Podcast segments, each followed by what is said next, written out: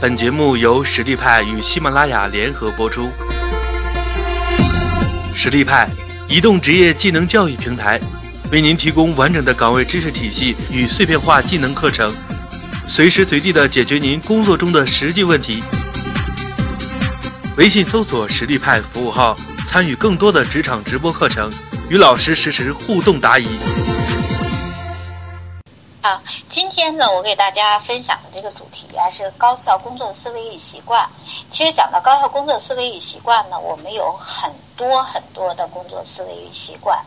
呃。绝对不是一堂课可以讲完的。包括我看到前期的问题的调研、需求的调研，我们很多同学提了呃各种各样在工作当中面临的这个问题，希望老师给到一些呃思维和方法啊。那么我最后会在答疑的阶段跟大家做一个探讨交流。那么今天呢，呃，我重点给大家介绍的是呃如何开始一项工作。呃，如何进行一项工作，如何结束一项工作？呃，在这个过程当中，我们可以使用的一些高效的思维和习惯。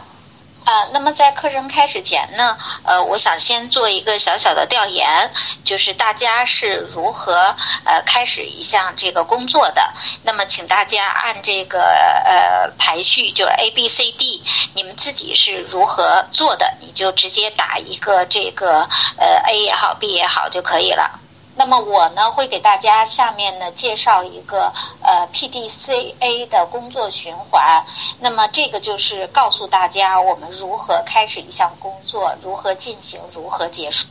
呃，在工作当中呢，我经常发现啊，我们很多这个同事，尤其是呃刚工作不久的同事，在老板给他一项任务工作，呃呃给他一项工作任务之后呢，呃通常的几个情况。呃，那么直接问老板这事儿怎么做？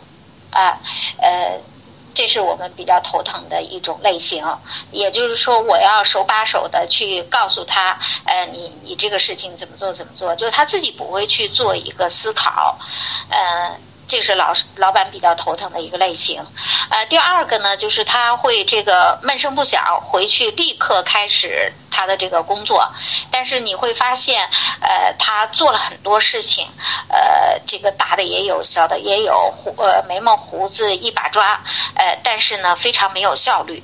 那么正确的工作方法应该是怎么样的呢？哎，这里我给大家介绍的这个 PDCA 循环又叫待命循环，其实呢，呃，这个循环呢最早是用于质量管理，就是我们在做一个质量的检查的时候，应该遵循这样的一个工作的流程。那么这个工作流程就是说，我们要先做计划，然后去执行，然后调呃去这个 check 它的结果，检查它的结果，然后根据检查的结果去做改进。哎，持续的这个改善工作，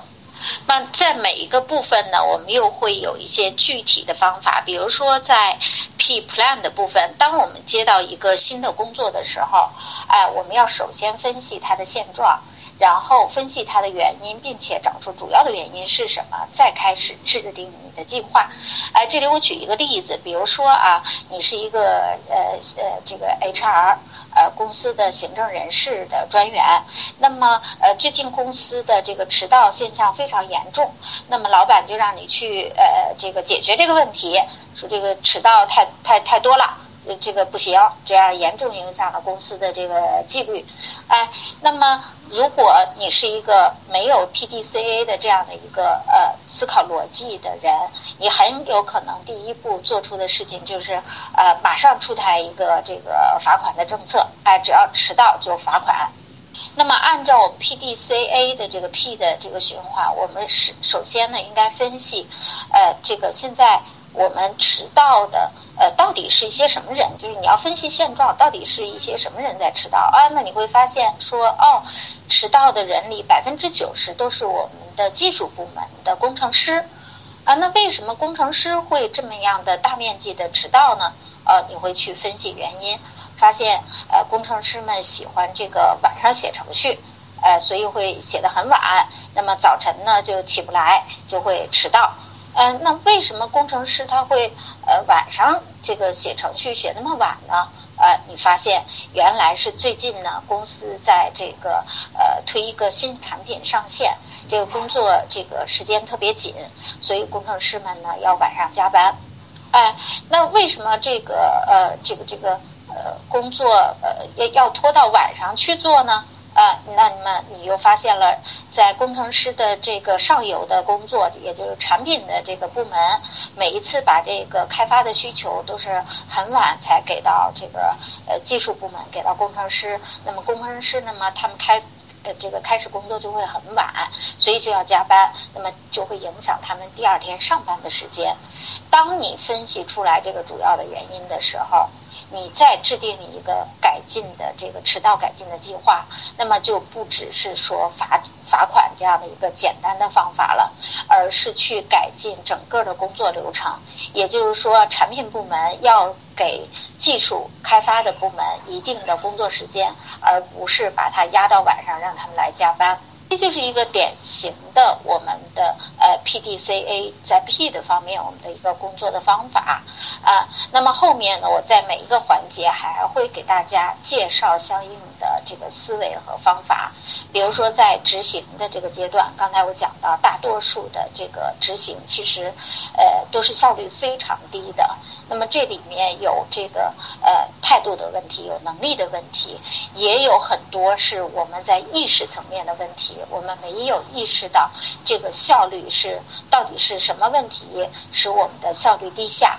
我们应该如何去改进？那么在呃执行的过程当中，以及执行结束的时候，我们实际上应该进入第三个阶段，我们要去检查我们的结果，这也是我们经常忽视的一个部分。我们很多同事啊，我发现就是这个事情，哎，老板让我做了，我就做了，做完了以后就这个交差了。呃，至于说这个做的结果到底是怎么样，他不会去关注。哎，比如说我们的这个，他去写一篇文章啊，那我要写一个课程的文章，那我就把它这个写写出来，发布出来就好了。但是不会去关注说，哎，这一个课程的推广的文案到底有多少人去看，有多少人看完了以后他们会去购买，呃，那他们没有看的原因是什么？是不是我的主题不够吸引他们去点击？他们没有购买的原因是什么？是不是我的这个内容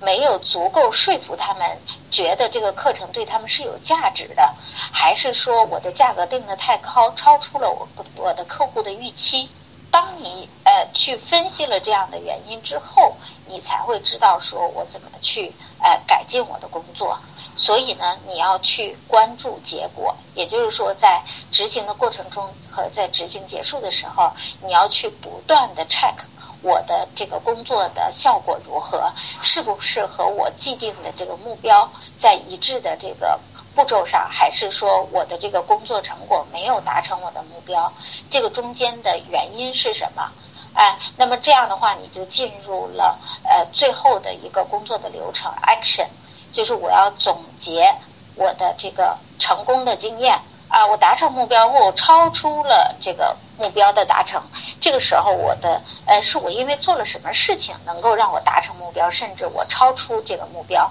那么我没有做成是什么？这个做了是因为什么原因导致我的失败？那么当我们了解我们这个成功的经验、失败的原因之后，我们要呃继续这个。提出我们的改进建议，我们那些还没有完成的工作要转入下一个呃 PDCA 的这样的一个循环当中去，这就是我们呃开展一项工作应该有的四个步骤。所以大家可以对应去看看，我们在做一件工作的时候，我们是不是哎包含了这样四个步骤，还是说我们一上来就先去赶工作了？哎，所以这一块儿是大家可以去呃重新审视自己的工作流程。好，第二个部分呢，我呃将给大家这个深入展开讲。我们在呃 P 就 Plan 做计划的这个部分，我们呃有哪些这个思维和方法可以帮助我们提升效率？呃，那么在做之前呢，我也同样跟大家先做一个互动，请大家选择哎上面的这个呃我。我给大家出的这道题，那你们是怎么做的？可以把这个选项呃呃提出来。嗯，那么通常情况下呢，我看到比较多的这个呃开始这个工作的，就是呃老板给了一项工作，立即开始这个呃做事情，哎呃罗列一大堆工作清单就开始做了。呃，还有呃的这个同事呢比较多的，他会做很多案头的工作，哦，他去这个研究很多东西，哎，市场是怎么样的，竞品是怎么样的，做很多的这个研究，哎，也有这个比较善于交际的这个同事，善于沟通的同事呢，他就会去哎问问老同事怎么做呀，哎，都有的这种情况。啊，我看到很多同学这个回答非常不错，呃，他们都选了 C，就是先要和老人呃这个老板去确认工作目标，呃，所以呃这些同学呢，我想呃可能都是这个工作有一段时间，呃有工作经验呃的这个职业经理人，所以呃比较了解这个在工作之前要先去确认目标。为什么我们要先去确认工作目标呢？嗯，这个是提升我们工作效率最最重要的一个部分。呃，我把它叫做以终为始的这样的一个思维。那这个思维呢，如果大家看过《Seven Habits》七个工作习惯，呃，这本非常著名的书，呃，以终为始也是他提出来的非常重要的一个思维。这个思维呢，不仅仅用在呃制定工作目标，其实在我们生活当中、工作当中，很多时候我们都会使用到这个以终为始的工作思维，呃，以终为始的思维。为什么我们在制定工作计划的时候，我们要先定定目标？因为你要先知道我们最终要走到哪里去，哪一个路径是让我更。快的，哎，到达那个目标。那么你要选择先做那件事情。如果这个目标你不明确，那么你做了很多事情，也许你已经走到弯路上去了，甚至你已经背道而驰了。大家听起来好像很抽象，但是我们在工作当中，你们仔细回想，哎，你们过去的工作。有很多时候都是这样的，啊，我经常看到我们的这个同事啊非常忙，呃，我看到刚才这个在那个问题当中也有这个呃同学提出来说啊，我做了好多工作，但是呢，老板还觉得我效率低，为什么？因为你做了好多无用的工作，哎，我看到我们很多同事都是这样的，他非常忙，但是呢，呃，忙不到点子上。所以这个是呃没有以用以终为始的这个思维去指导你的工作，这个是在我们做计划的时候需要，我们在这个呃执行的时候需要，我们在任何的这个工作的这个过程当中都需要始终记住你的最终的工作的目标和结果是什么，你做的事情是不是围绕着你的工作目标在做，还是你已经走得很远了？那么，围绕你的工作目标，你再去制定你的策略是什么？你的执行的计划是什么？那么，当你你可能呃完成一个目标，你有很多方式去完成。那这个时候，我先做什么？你一定要去先做最容易去达成目标的那个事情啊！你可以去看哪个事情离你的。呃，帮助你完成这个工作目标最近，你就需要先去做那个事情，因为那是更有效率的。所以，当我们有一大堆工作，不知道这个呃先处理哪些好，呃，当我们面临着很多的选择，不知道选哪个好，呃，这个时候你都可以运用以终为始的这个思维，就是你最终的目标，你想达成什么？哎，这个时候你就会跳脱出来，看到你的这些呃围绕着你这些很庞杂的这些事物，你就能够挑选出来哪些事情是能够帮助我达成我最终目标的，哪些事情其实并没有那么的重要，我可以不做。好了，讲完这个以终为始的这个思维之后，我给大家介绍一个呃如何让这个计划更全面的一些方法。因为我们做计划的时候呢，我经常发现这个一个问题，就是我们的同事呢经常会丢三落四，呃，就是呃呃这个做了这个忘了做那个，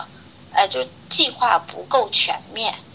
那为什么这个计划不够全面呢？就是你在思考的时候，其实你缺少一些维度去做思考。那么在这里呢，我给大家介绍一个方法，叫 MECE 的这个法则，这也是麦肯锡他们呃这个咨询顾问在常用的一个法则。呃，那这个法则它的这个思考的诀窍就是往相反的方向去想，或者呢往除此之外的这个方向上去想。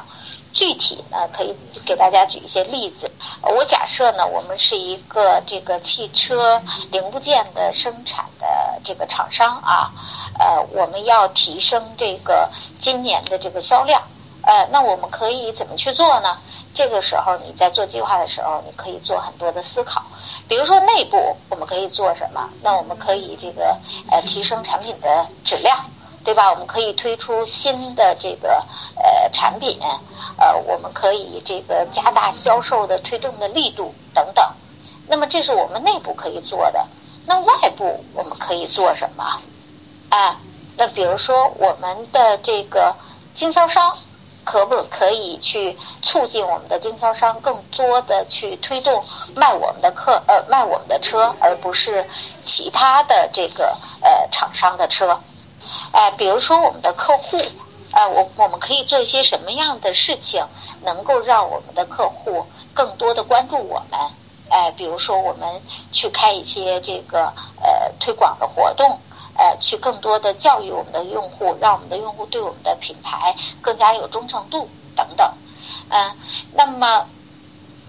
呃，我们还可以考虑的这个是呃硬件和软件的部分，什么意思？我们可以提升我们车子的质量、性能。那么同时，我们这是产品层面的，那么同时我们在服务层面，在软性的这个方层面，我们能不能做更多的事情？比如说，除了这个呃我卖车之外，我还可以增加一些服务，呃，比如说免费保养、洗车等等这样的一些服务，我就比我的竞品呃更多一些这个附加价值。啊，那除了这个，我们会考虑一些呃正面的因素。比如说这个呃，我们这个车子，我们能够呃帮助我们的用户呃更呃省油，呃或者说呃更这个安全。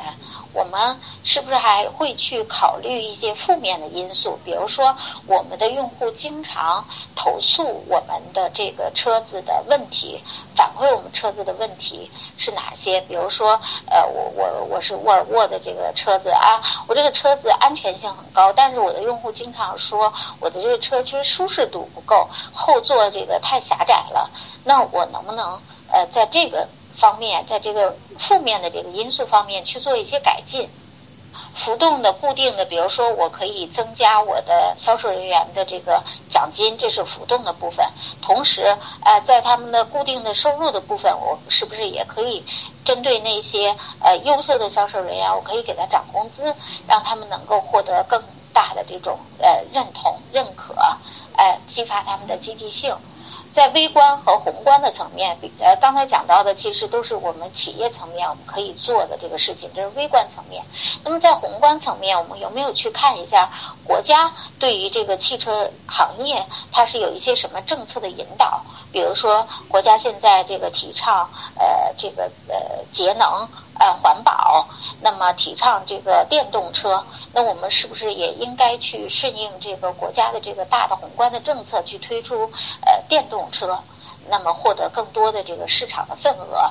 质和量这个大家可以理解了，我就不多谈了啊。比如还有这个这件事儿本身和这件事儿之外，那我们想的都是这个呃，就是我们的车子的本身。那我们还可以想，就车子之外，我们还可以做一些什么事情，能够让我们的用户对我们有不同的这种感受。哎，比如说这个像呃，Uber 哈，它是租车的。嗯，但是呢，他做的这个营销的活动，经常是给用户呃送一些呃，比如说这个过年了，这个你可以叫一个这个舞狮团到你那儿去舞狮，对吧？然后呃，这个这个情人节可以呃叫玫瑰去送给你的这个女朋友等等，他会提供这样的一些服务，哎，让用户对他有不同的看法，所以。你在这你自己的生意之外，你去想一些事情。微信搜索“实力派”服务号，参与更多的职场直播课程，与老师实时互动答疑。